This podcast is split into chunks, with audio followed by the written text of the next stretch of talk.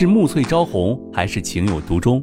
从流水桃花到天荒地老，欢迎大家收听由喜马拉雅出品现代言情大戏《七月》，作者山歌，主播迟总，协众优秀 CV 诚意制作。喜欢的话，记得订阅哦。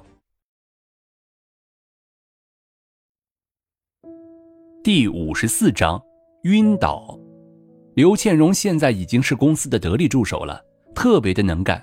虽然现在刘倩荣的肚子也已经越来越大了，行动也有些不方便起来，但是这些都不能影响到刘倩荣在公司里面的影响力。刘倩荣是个很有才华的人，她自己跟进的项目每次都是很出色的完成。由于刘倩荣的肚子越来越大了，所以刘倩荣的怀孕的反应也越来越厉害了。就算如此，公司还是不放刘倩荣走。因为刘倩荣离开了公司的话，想必就是公司的一大损失，而且刘倩荣跟进的很多项目就不能按时的完成了，这样是对公司非常不利的事情。这天，刘倩荣在和一个合作方谈着一个项目，这个合作方特别的难缠，每次都在找着刘倩荣的麻烦，就是想让刘倩荣把经费降低一点。但是刘倩荣的报价在行业里面已经算是很低的了，而且刘倩荣的实力，合作方又不是不知道的。居然还在纠结，不过在刘倩荣的谈判能力的表现下，合作方很快的就愉快的签约了。然后合作方想要邀请刘倩荣一起去庆祝一下，但是刘倩荣却以身体不适推掉了。不过刘倩荣真的是身体不适的，看着刘倩荣这样的行动不便，刘倩荣的助理也是劝告着刘倩荣快点休产假，回去休息好了。到那时。刘倩荣却觉得这个时候休产假的话，未免太早了一点了，所以还是决定留下来先好好工作。刘倩荣这么热爱工作，也是让她身边的助理着实有些佩服的。这样子的刘倩荣，生活是很充实的，有时候也慢慢把一些景少云以前的事情给忘掉了，也许是根本没有时间去想起来。只有当刘倩荣。抚摸着自己肚子的时候，才能够感觉到自己对于景少云的感情还是存在的。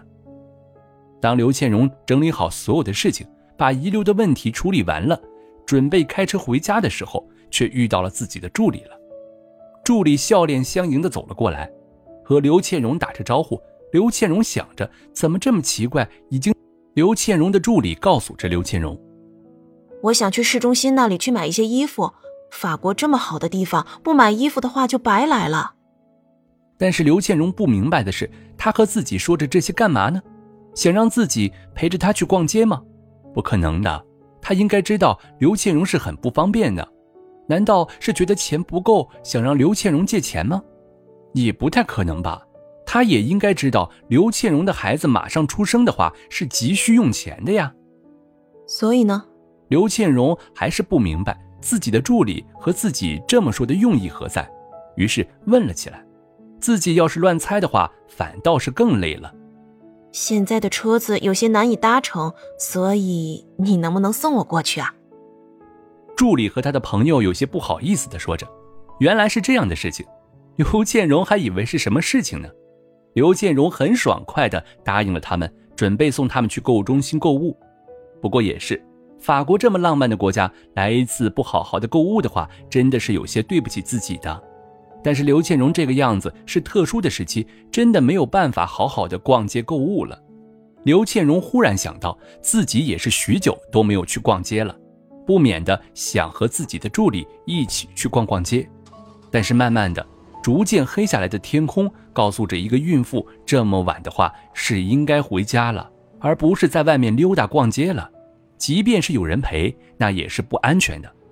天空的星星也是很明亮的，透过车子的玻璃窗，刘建荣可以看到镶嵌在黑夜中的星星，似乎和国内的星星是没有区别的。在到达灯火通明的地方的时候，恍惚间，刘建荣感觉到了又是到了白天了，但是并不是的，只不过是中心区域的灯光更加美丽了，人也更多了，来来往往的车，来来往往的人。看着神色各异的人从自己的车子边走过的时候，刘倩荣感觉到了自己有些饿了。最近的胃口是特别的好，经常会饿了，所以在刘倩荣的车子上面，自己也是储备着有点点心的。于是刘倩荣把自己的点心拿出来，问着自己的助理要不要吃。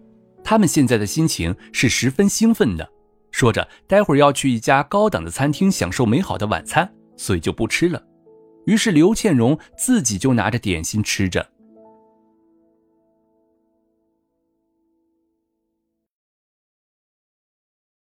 本集播讲完毕，感谢您的订阅收听，我们下集再见喽。